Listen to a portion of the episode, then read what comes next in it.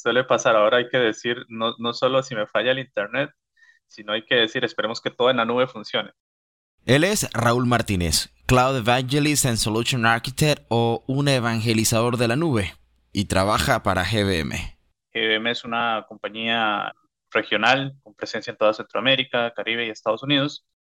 Raúl, cuéntanos por qué es importante conocer sobre la nube. Quisiera arrancar con una estadística de IDC. IDC es uno de los consultores de tecnología más grande del mundo, por no decir el más grande del mundo. Y para que tengas una idea, ahora que estamos conversando de todo este tema de, de nube, de nube pública, ¿verdad? IDC estima que para el 2025 el 85% de las, de, las organizaciones como tal van a tener algo en la nube. Algo en la nube. Y estoy hablando a nivel worldwide, o sea, a nivel del mundo. El 85% de cualquier empresa, sea una empresa pequeña, una empresa familiar, una empresa grande, eh, una empresa que tenga presencia en todo el mundo, el 85% de sus organizaciones para el 2025 va a tener hoy algo ya en la nube. Estamos en el 2022, uno, diría, bueno, 2025 está a la vuelta, o sea, son tres años y ya estamos ahí. Entonces, eso es un dato muy importante, porque un poco para concientizar por qué hoy todos queremos, queremos entender, ¿verdad? Queremos saber, bueno, qué es la nube, de qué trata la nube. Bienvenidos a Parlantes, el podcast de entrevistas de NDP Media. Como dijimos al principio de este podcast, estamos conversando con Raúl Martínez. Él es evangelizador de la nube. ¿Cómo podemos entender o conceptualizar todo lo que envuelve a la nube?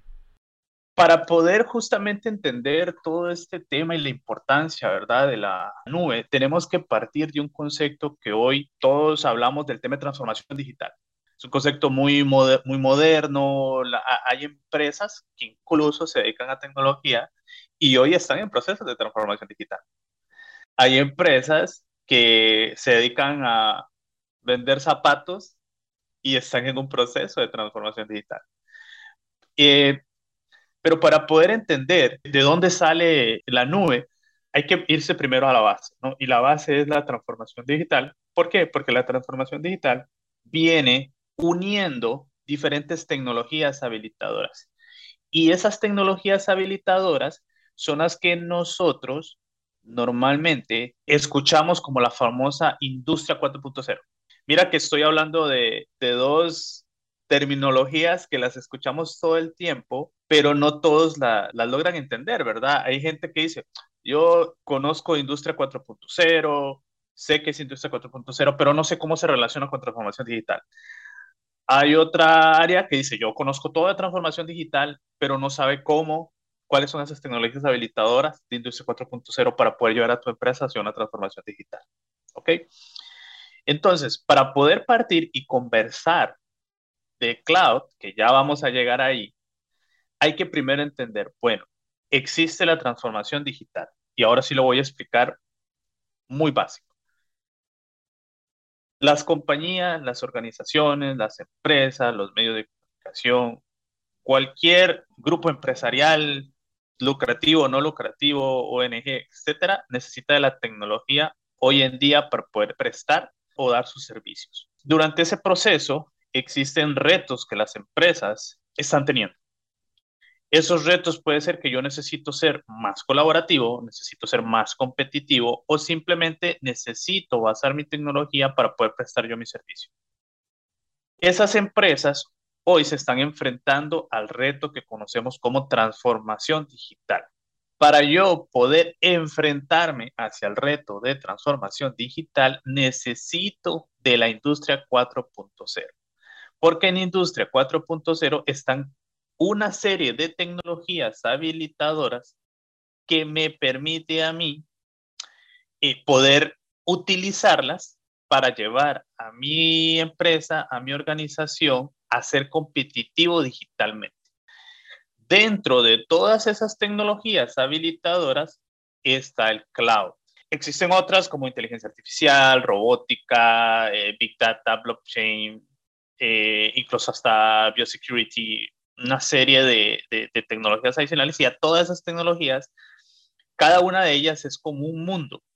Y de ahí en cada uno de esos mundos profundizamos. Las empresas que se enfrentan a esto tienen que escoger de estas tecnologías habilitadoras cuál es la que se adapta más a mi necesidad, cuál es la que me va a ayudar a mí a poder ser más competitivo. Sí, por supuesto. Hay algunas preguntas que quisiera hacerte. primero, con respecto al tema del cloud. Em, me parece muy interesante que el 85% es la estimación que se tiene para 2025 de las empresas. Esto incluye a empresas de qué tamaño, las pequeñas. Hablabas de un zapatero, por ejemplo. Hoy un emprendedor, digamos, alguien que ha puesto eh, un carrito eh, en, en, la calle, eh, ¿cómo pudiera decir, bueno, necesito conocer de cloud porque esto me va a ayudar a crecer mi negocio? ¿Se puede? Te cuento algo interesante. Mira cómo vamos llevando la organización y va en el orden que normalmente uno utiliza para poder evangelizar sobre nube. Inmediatamente tú lo, lo primero que pensaste eso, sé que todos nos estamos enfrentando, seamos emprendedores, una sola persona que se dedique, como tú dices, el carrito que está afuera y que se dedica eh, a vender los desayunos, etcétera. Todos, desde el más pequeño hasta el más grande, se está enfrentando a esto. Te lo voy a poner en algo muy práctico. Probablemente el del carrito necesite adaptarse a la necesidad que ahora tiene que cobrar por Yapi. Algo muy básico. Él necesita adaptarse. ¿Por qué? Porque ya las personas ya no les gusta llevar el efectivo. Ese reto para él, aunque no sea un reto específico de lo que estamos hablando como tal, envuelve la nube. ¿Por qué? Porque el banco tuvo que construir esa herramienta para poder suplir esas necesidades. Tal vez no estemos involucrados directamente, específicamente como negocio, creando algo o ocupando algo directamente en la nube, pero indirectamente lo utilizamos. Y te lo pongo de esta forma. Desde que nos levantamos, ¿qué es lo primero que hacemos? Algunas personas se conectan a sus redes sociales. Otros abren el Dropbox para poder subir algún documento a Dropbox. Otros se quedan sin espacio, los que utilizan iOS se quedan sin espacio en el teléfono, entonces hacen una solicitud para poder tener más espacio en la nube, para poder liberar espacio del teléfono. Otros ingresan algo, eh, algo tan simple, cotidiano, como eh, ingresamos todos los días, el correo electrónico. Todo eso es una interacción que, indistintamente de la vertical de negocio, y no quiero sonar muy complejo, como empresario o como usuario, todos los días, cada vez que me levanto, interactúo con la nube. Ahora, Raúl, cuando pensamos en la nube, lo vemos como un término bastante amplio y para muchos todavía incomprendido en muchos aspectos, pese a que lo utilizamos diariamente.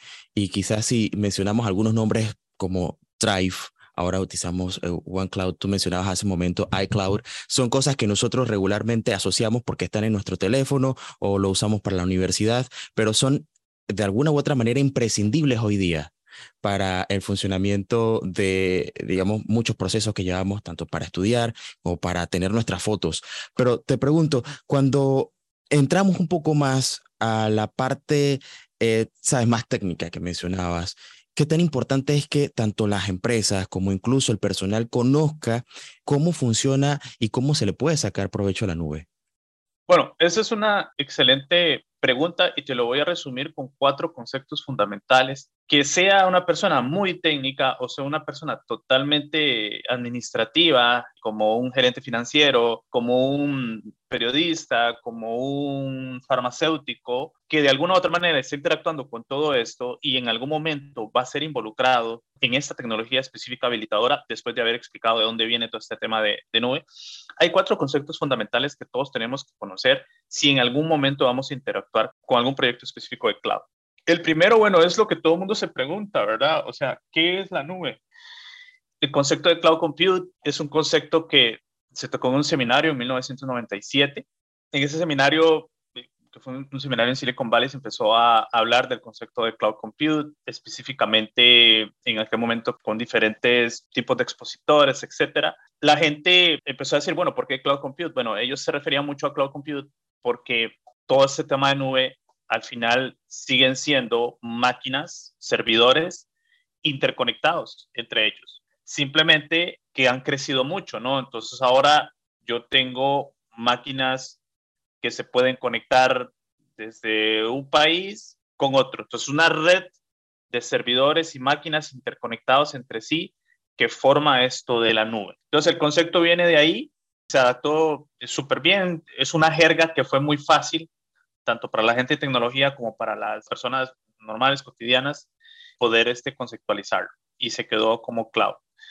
Ahora, la razón, de, la otra parte es la razón del por qué, o sea, por qué es importante la nube, ahora que sabemos que la nube siguen siendo equipos de tecnología, infraestructura, servidores interconectados a través de fibra óptica, donde obviamente pues hay una serie de capas de servicios que permite poder esta, esta interacción entre estos, entre estos servidores. Ahora, ¿por qué utilizarla, verdad? O sea, ¿por qué la nube? Y de ahí es donde viene la serie de ventajas que el cloud puede permitir y entre esa serie de ventajas está el tema de yo poder tener acceso a servicios o productos que normalmente me costaría mucho dinero. Entonces, por ejemplo, si yo soy una empresa pequeña y estoy creciendo, inicialmente hacía mi factura manualmente, o sea, hacía mi recibito, escribía mi recibo manualmente, pero resulta que he crecido y necesito poder automatizar eso esas empresas se enfrentaban entonces a tener que buscar una persona de tecnología, una persona de TI, de servidor, que le dijera, bueno, necesito montar un servidor, necesito montar una aplicación para poder facturar, tener un espacio donde colocar ese equipo, poder pagar las licencias de ese equipo. Y aquí hablamos, pues obviamente, no solo de licencias como Windows, por ejemplo, licencias como Red Hat, sino obviamente, pues otra serie de, de elementos. Poder instalar las aplicaciones y no solo eso, sino venía también el consumo, el consumo que eso me iba a requerir. Entonces, eh, era un equipo que aparte de que me cuesta dinero eh, tener que hacer la implementación, me cuesta dinero tener que mantenerlo, la nube viene a sustituir eso. ¿Por qué? Porque entonces yo puedo tener ese mismo servicio, crear ese servicio en otra infraestructura de la cual yo no soy dueño, pero que me permite a mí, como un simple pago, como cuando pago la luz, como cuando pago el agua, poder pagar mi servicio de infraestructura para yo poder tener una aplicación tan simple como una aplicación de facturación. Para ponerte un ejemplo. De ahí es importante del por qué la nube. Necesito tener algún tipo de conocimiento técnico avanzado para poder entrar en todas estas funcionalidades que me permite la nube. Y aparte, pues te pregunto, en el tema de seguridad, porque ya cuando hablamos de estados financieros, hablamos de factura, de información muy sensitiva, no es lo mismo tenerlo yo en mi propia computadora, eh, digamos, en mi disco duro, un disco externo que yo tengo el cuidado de él, que si se me pierde es totalmente mi responsabilidad. Pero cuando subo información en la nube, ¿cómo yo tengo garantía de que tanto las personas que trabajan dentro de la organización que administra eh, esos servidores que tú mencionabas o alguna persona externa que pueda ingresar, digamos, a mi cuenta, tenga acceso a esa información que para mí es sensitiva. ¿Cómo me garantiza a mí el entorno de la nube una seguridad? Mira, el cloud, para que tengas una idea, hoy existen cuatro o cinco players en el mercado, ¿ok? De nube pública, muy fuertes en el mercado. Cada uno de esos players tiene más de 200 líneas de producto. Para que tengas una idea, un proveedor de nube invierte al año en promedio cerca de 350 millones de dólares en aseguranza de la nube. ¿Qué tipo de servicios? Servicios, y ahora sí me voy a ir un poco más técnico. Si yo cuando tenía mi infraestructura en mis servidores necesitaba montar, por ejemplo, un firewalls para poder establecer políticas de filtrado de contenido, yo eso hoy puedo dar de alta servicios en el borde de la nube como un firewalls específico porque incluso existe un marketplace dentro de la nube donde yo puedo dar de alta una marca en específico. No están todas las marcas, pero están las marcas más importantes. Un error típico que hoy eh, mucha gente comete en el concepto de adopción a la nube es asumir que la seguridad es responsabilidad del proveedor de nube. Y eso no es así. Es una, es una responsabilidad compartida. Porque si tú dices, mira, ¿sabes qué? Voy a subir mi aplicación a una máquina virtual dentro de la nube, o sea, hoy la tengo virtualizada en un servidor y utilizo X virtualizador y voy a subir esa máquina, o sea, me quiero desligar, o sea, ya no quiero seguir administrando el hardware, quiero desaparecer ese servidor y quiero llevarme esa aplicación a la nube, y tú únicamente piensas en la máquina virtual que vas a migrar hacia el cloud y no estás pensando cómo, asegurarla, pues es muy difícil, digamos, de alguna u otra manera, que no vayas a tener algún tipo de riesgo. Y ya eso el proveedor de nube no lo puede saber. Digamos, el proveedor de nube te da las recomendaciones. Cada proveedor de nube fija las recomendaciones, lo que tú tienes que hacer. Si yo subo una máquina, por ejemplo, lo primero que te dicen es no publiques tu, tu aplicación. O sea, no publiques el servidor.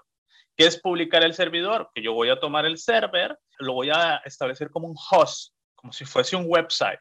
Y entonces voy a acceder hacia ese host, pero a través de ahí yo tengo que agregarle capas de seguridad yo siempre lo menciono cuando un cliente es muy escéptico o cuando en una conversación la persona menciona mucho el tema de nube, lo primero que digo es, sabes, el Pentágono de los Estados Unidos hoy tiene su información en nube pública. O sea, yo creo que si el Pentágono tiene su información en nube pública, pues yo creo que yo puedo tener mi base de datos, mi aplicación, etcétera, en nube. Estamos hablando de una infraestructura interconectada que es la que hoy día permite que muchas de las aplicaciones que tenemos funcionen y sin la nube, definitivamente creo que incluso la economía no pudiera funcionar. Porque es importante que las empresas que todavía no han ingresado, digamos, su información a la nube, lo consideren para poder, digamos, estar a tono con las exigencias de este mundo hace mucho tiempo se ha venido hablando de cloud. Hace mucho tiempo las organizaciones han ido entendiendo que sí o sí necesitan de la nube. Ya no es tanto que las organizaciones o las empresas o incluso los usuarios entendamos que la nube es importante. ¿Qué es lo que está sucediendo? Que ya la conversación está yendo a otro nivel. ¿Por qué? Y te lo voy a explicar desde este punto de vista. Ya no se responde por qué migrar a la nube basado en los beneficios que trae la nube sino que ahora la conversación se abre dependiendo del enfoque que tú le quieras dar. Entonces, lo que está sucediendo es que muchas organizaciones se han mantenido en la conversación muy técnica. Entonces, tú vas, googleas y tú escuchas conversación de nube técnica. Entonces, una serie de conceptos y nombres que hoy esa conversación existe. ¿Cuál es la conversación que no existe? Esta que estamos teniendo, parte de esta conversación que estamos teniendo. ¿Por qué? Porque a quien realmente le interesa hoy saber cómo ser más competitivo es al dueño del negocio. Y lo que está sucediendo es que en esas tecnologías habilitadoras que te comenté antes y que el cloud es una de ellas, por ejemplo, el dueño de la zapatería, él no tiene quien le hable de esta forma. El dueño del negocio no tiene quien le hable y le explique por qué esas tecnologías habilitadoras le pueden ayudar a él ser más competitivo. ¿Y por qué no está teniendo ese tipo de conversaciones? Porque él está delegando a los equipos de tecnología este tipo de iniciativas, este tipo de enfoque que le dan del por qué migrarse a la nube. ¿Qué le dirías a una persona que en estos momentos eh, se encontró con muchos términos que quizás desconoce, pero que realmente son importantes que entienda? Yo le diría a esa persona que primero tiene que entender el enfoque que le quiere dar y si quiere entrar en un proceso de adopción a la nube. Y esto va desde el ejemplo que de la persona del carrito hasta el CEO o el gerente más alto de cualquier corporación. El enfoque que le quiere dar hacia eso. Si su enfoque es un enfoque tradicional o si es un enfoque ágil. Conocer esos dos enfoques. En el enfoque tradicional es en el que está eh, prácticamente el 70% de las organizaciones que están en un proceso de adopción a la nube. El otro 25% le están dando un enfoque ágil donde están pensando en innovación, donde están pensando en poder eh, utilizar la tecnología de cloud para poder ser más rentable, para que su negocio sea mucho más competitivo. Donde está la mayoría es en el tradicional, donde ven el cloud como ahorro de costos, ven el cloud como ya no voy a tener eh, la máquina virtual en mis premisas, sino ahora la voy a tener en la nube. El 75% está ahí. El otro poquito, 25%, está donde debería estar ahora.